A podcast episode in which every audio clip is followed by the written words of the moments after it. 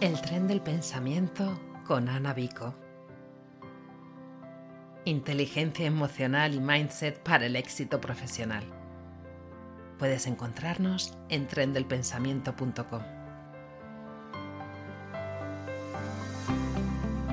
Hola, ¿cómo estás? Yo encantada de saludarte y contarte que te traigo aquí el episodio número 11 del podcast, donde te voy a hablar de liderazgo.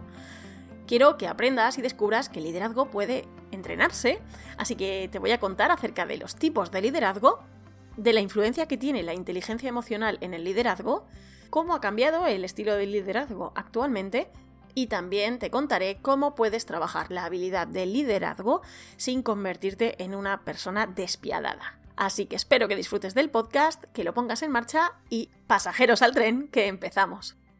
Podríamos decir que la inteligencia emocional, y esto lo ha estudiado también eh, Goleman y en posteriores investigaciones a lo largo de su, de su trayectoria lo ha visto, supone un 67% de las habilidades necesarias para un buen líder. Podríamos decir que todo lo que se desarrolla, las habilidades que se desarrollan con la inteligencia emocional, afectan a lo que necesitas para ser un buen líder. Es decir, que si trabajamos la inteligencia emocional, tenemos un 67% ya trabajado de lo que es un buen estilo de liderazgo.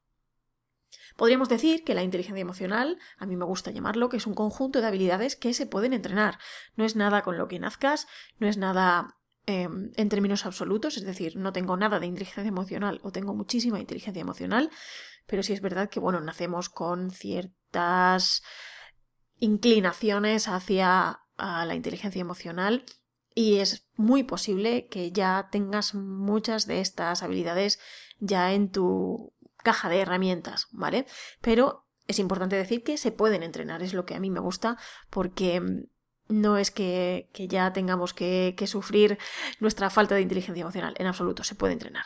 Pero si quieres una definición más formal, podríamos decir que la inteligencia emocional se define como la capacidad de reconocer, de aceptar y de canalizar nuestras propias emociones para dirigir nuestra conducta, es decir, dirigir nuestras acciones hacia los objetivos que queremos conseguir, los objetivos deseados, conseguirlos y, por supuesto, compartirlo con los demás. ¿Vale? Entonces, ¿qué es lo que podríamos decir que que tiene un buen líder o qué características tiene esta inteligencia emocional o en qué se divide, ¿vale? Se divide en cuatro componentes que ya te digo que un buen líder los reúne. Así que vamos a, ver los grandes bloques. Uno es eh, reconocer mis emociones, es decir, tener una inteligencia emocional intrapersonal, que se dice, es decir, dentro de mí. Tendría dos, dos partes, que una sería la autoconciencia y la otra sería el autocontrol o la autorregulación. La autoconciencia em, podría venir a ser, vamos a, explicarlo de esta manera, sería reconocer nuestras propias emociones, nuestros propios sentimientos y, claro, evidentemente, conocer nuestras fortalezas y nuestras limitaciones.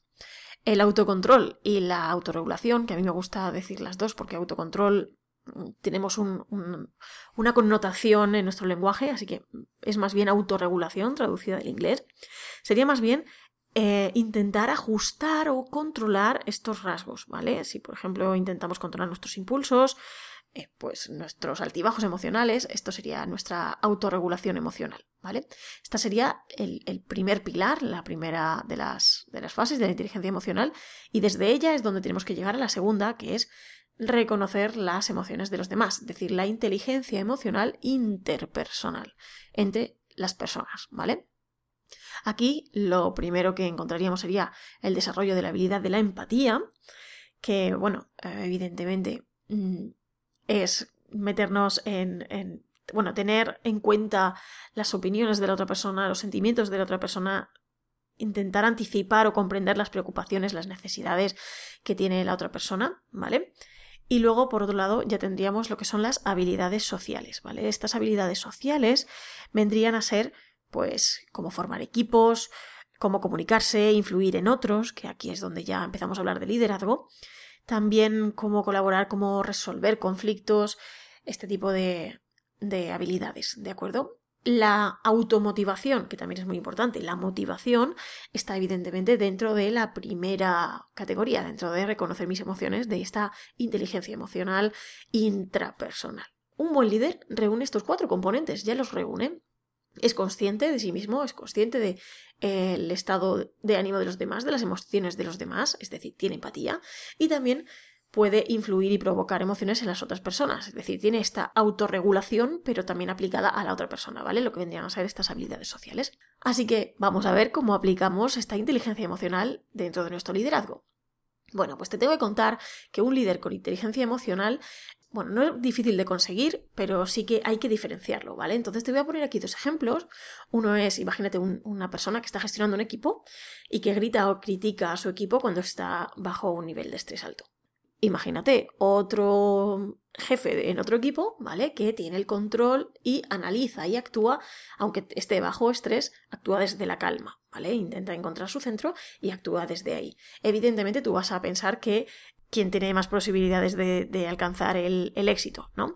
Quien tiene más posibilidades de que tanto él como su equipo alcance el éxito, evidentemente, la segunda, el segundo ejemplo, ¿no? Bueno, pues esto es lo que vemos cuando aplicamos la inteligencia emocional en el liderazgo.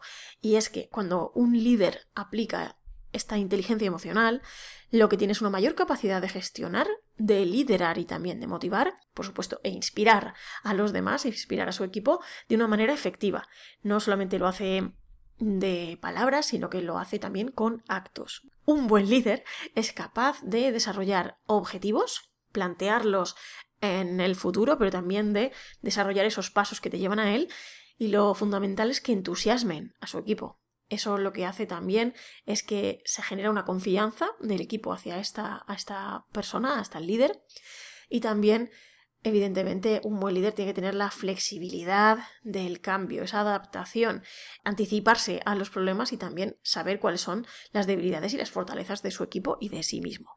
Y por supuesto, comparte con el equipo, no se guarda para sí mismo, no sabe que el, que el camino es tener un equipo que remen todos en la misma dirección y evidentemente callarse la información o em, no compartirla, desde luego no es una buena estrategia. Aquí es donde nos vamos a meter ya los estilos de liderazgo.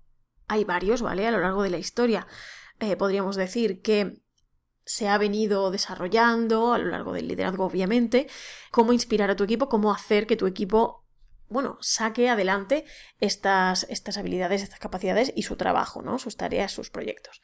Entonces, ¿qué es lo que vamos a hacer? Bueno, pues evidentemente hablar de estos estilos de liderazgo porque existen, pero también vamos a hablar de cómo podemos cambiarlos, porque cada estilo de liderazgo es distinto.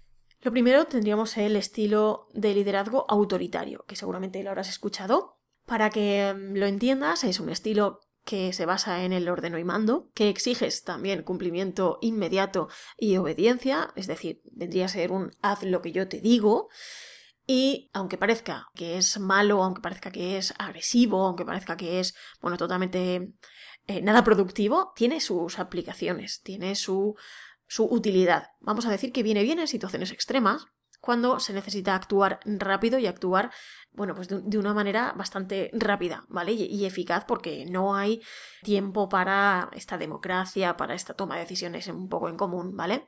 Así que, claro, evidentemente tenemos que actuar rápido, necesitamos que el líder mande. Entonces ahí el liderazgo autoritario puede tener su, su cabida. Lo que facilitamos o lo que desarrollamos con este estilo de liderazgo es capacidad de logro, de impulso, de iniciativa y también de autocontrol emocional.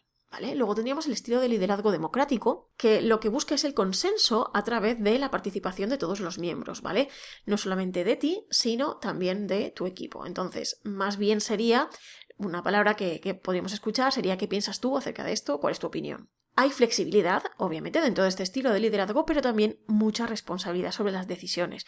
El líder no solamente escucha a los demás y toma sus opiniones, sino que empodera de alguna manera a su equipo, pero si toman esas decisiones también tienen que asumir esas, la responsabilidad de las decisiones. Es útil cuando tienes un equipo de alto rendimiento y que tienen experiencia y saben lo que hacen y evidentemente pues tienen voz y voto más que suficiente en tu equipo.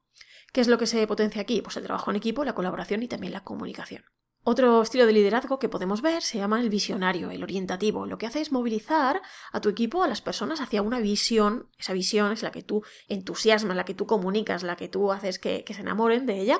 Y sería más un ven conmigo. Vamos hacia ese futuro.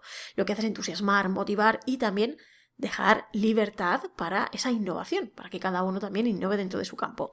Este estilo normalmente falla si el equipo es más experimentado que el líder. Es decir, si tú como líder lo que quieres es guiarles hacia una visión y sabes muchísimo menos que tu equipo, pues no va a ser efectivo. Luego tendríamos el estilo de liderazgo afiliativo, que lo que hace es crear armonía y lazos emocionales. La principal intención es esa, crear humanidad entre, entre las personas, ¿no? Crear estos lazos de, de, comunicación y de armonía. Las personas son lo primero dentro de este estilo de liderazgo y sobre todo está indicado para cuando el equipo es nuevo, no se conocen todavía, necesitan saber cuál es el rango o el rol que necesitas ponerte dentro de, de ese engranaje que se acaba de construir, podríamos decir, y lo bueno de todo esto es que ofrece un caldo de cultivo muy bueno para que la gente se conozca, pero evidentemente solo no sirve, porque no solamente se vive de lazos emocionales, sino que también hay que equilibrarlo con otros estilos de liderazgo. El siguiente estilo de liderazgo que encontramos es el ejemplar. Lo que haces es que tú estableces unos procesos, estableces unos estándares, estableces unos handicaps que esperas que tu equipo realice. Como ves, tiene muchísimos cambios respecto de los anteriores estilos de liderazgo que hemos visto. Este estilo está marcado por pautas y tiene que haber procesos muy concretos para que estas personas las ejecuten, evitar conflictos y evitar problemas. También suele desmotivar, ¿vale? Porque cuando una persona simplemente hace unas tareas repetitivas siguiendo unas pautas, pues no, no lleva la motivación ni la creatividad ni, ni a que te ilusiones con el trabajo.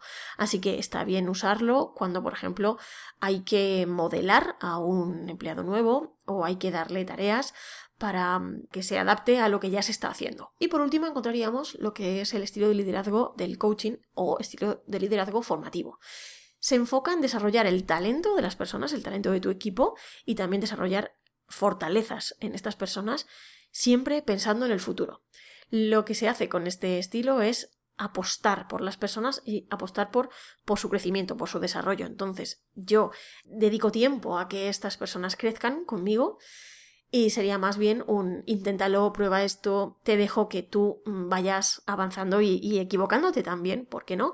Y aprendiendo de estos errores. Es muy apropiado cuando se quiere aprender y también se motiva a que el equipo, a que estos miembros tomen iniciativas, no se callen, no tengan miedo y también crea un ambiente de crecimiento conjunto muy potente. Como vemos, hay muchos estilos de liderazgo y lo que habría que hacer es ver qué es lo que nos toca por aprender de cada uno de los otros estilos de liderazgo y al final trabajar todos y utilizarlos de la manera que toque cuando toque. Lo que tenemos que tener en cuenta es que liderar no es dirigir, pero tampoco es mandar, aunque haga falta mandar a veces, haga falta dirigir a veces y haga falta liderar. Entonces lo que hay que hacer es jugar con estas tres formas, con estas tres actitudes, con estas tres formas de, actuar, ¿vale? Dentro del líder y también utilizarlas cuando toque, como digo. Entonces, el impacto que encontramos en el equipo cuando trabajamos esta inteligencia emocional es que hacemos una motivación colectiva, motivamos a nuestro equipo, conseguimos esa motivación.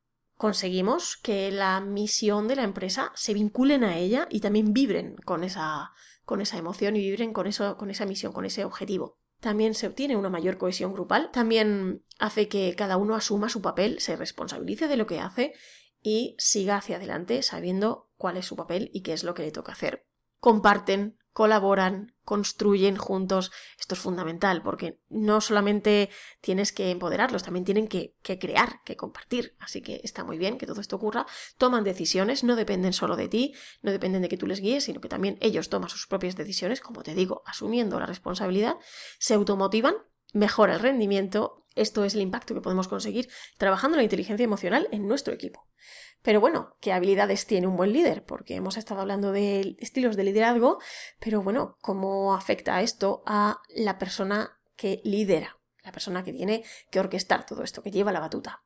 Un líder tiene ciertas habilidades o ciertas herramientas, ciertas características, ciertas formas de actuar, pide feedback, pide retroalimentación, pide opiniones a su equipo. Y lo bueno es que cuando las pide acepta lo que digan, porque yo lo he pedido, entonces si lo he pedido, mm, tengo que recibirlo. Y cuando lo recibo, no solamente eh, me quedo con lo positivo, sino que también cuando me dicen algo negativo, pues evidentemente lo acepto y lo agradezco.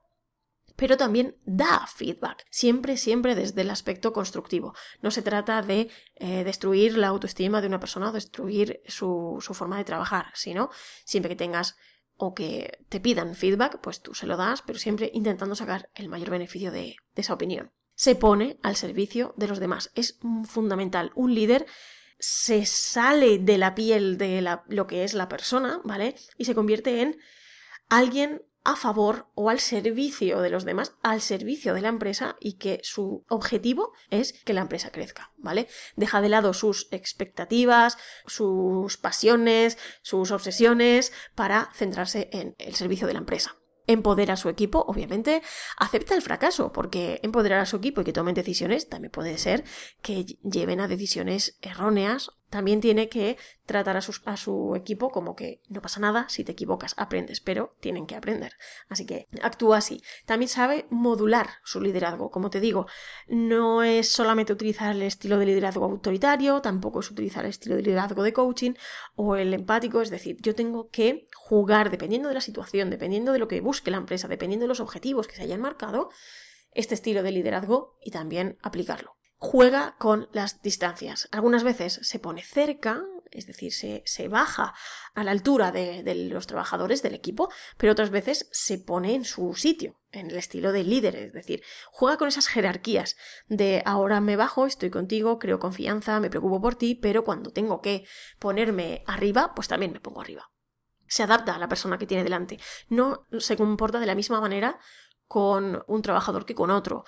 Sabe cómo se siente esa persona, si es mm, demasiado sensible, si necesita eh, directrices más severas, si necesita más flexibilidad, si necesita más ayuda.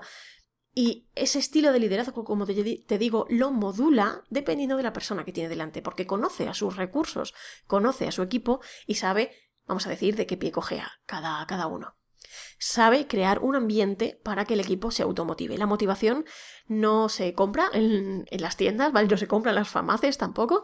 Y lo que necesitamos es que cada uno nos motivemos. Entonces, ¿cómo hacer que tu equipo se motive si depende de cada uno? Lo que hace el líder, un buen líder, es crear el caldo de cultivo, crear el ambiente necesario para que sea el equipo el que encuentre las herramientas para automotivarse. Inspira desde el entusiasmo, no desde el miedo.